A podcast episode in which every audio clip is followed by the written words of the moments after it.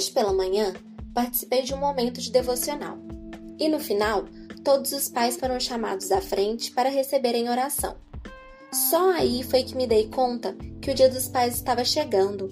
Saí correndo e fiz um cartãozinho para cada pai e entreguei no café. Então pensei comigo: poxa, eu devia ter feito algo mais. Pelo menos um chocolate. Um mês antes do Dia das Mães, eu já estava ensaiando as crianças para dançar. No dia, elas entregaram um presente lindo para as mães e foi tudo lindo. Por que será que no Dia dos Pais eu quase me esqueci? Será a mãe mais importante? Será o pai um pouco menor no ranking de entrega e doação aos filhos? Não. Pelo menos não na casa em que cresci e na casa onde hoje vivo. Ah, mas pai não engravida. É, mas aguenta a grávida durante a gestação. Pai não sente enjoos. Mas já ouvi dizer que muitos sentem até dor de dente. Pai não tem que parir o bebê. Mas fotografando partos, pude perceber que eles se esforçam para acalentar as mães. Recebem xingamentos, apertos, às vezes até mordida, quando a mãe entra na partolândia. Só quem está à volta consegue perceber a respiração ofegante de um pai ao ver seus dois amores na mesa de cirurgia aguardando uma cesárea.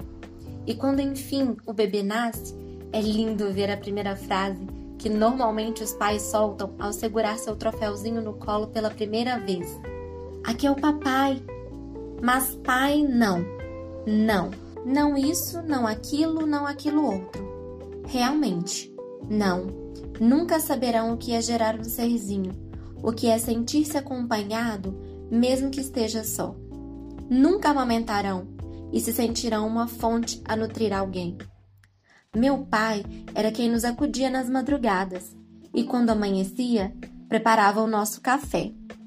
Era quem ia para a fila das fichas do posto de saúde antes do sol nascer. Depois voltava em casa e nos buscava para fazer valer aquela ficha e sermos pelo médico atendidos. Ele foi o meu melhor amigo, para quem eu contava tudo, tudo mesmo. Ele me protegia e hoje faz o mesmo com os meus filhos. O mais engraçado é que me casei com alguém tão parecido com ele, que cumpre o mesmo papel de pai.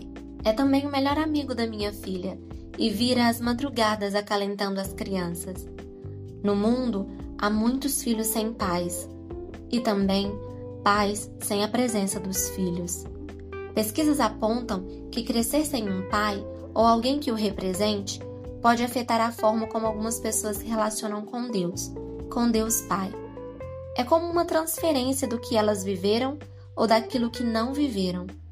Isso implica em um mergulhar no autoconhecimento, na graça e receber a adoção e a paternidade que Deus nos oferece. Tenho também um filho, e quando ele pega as bonecas da irmã, eu logo digo: Você será um ótimo pai, meu filho. Para que homens? Não preciso de macho. Somos iguais, quer dizer, Conseguimos até ser melhor do que eles. É isso que ouço às vezes e provavelmente minha filha ouvirá muitas vezes. Mas logo refuto essas palavras. Filha, somos mulheres, diferente dos homens, mas ambos somos importantes. Nós temos o nosso papel e eles têm o deles. Mamãe e papai são igualmente importantes. Ouça, meu filho, a instrução de seu pai, e não despreze o ensino de sua mãe. Eles serão um enfeite para sua cabeça e um adorno para o seu pescoço. Provérbios 1, 8 e 9.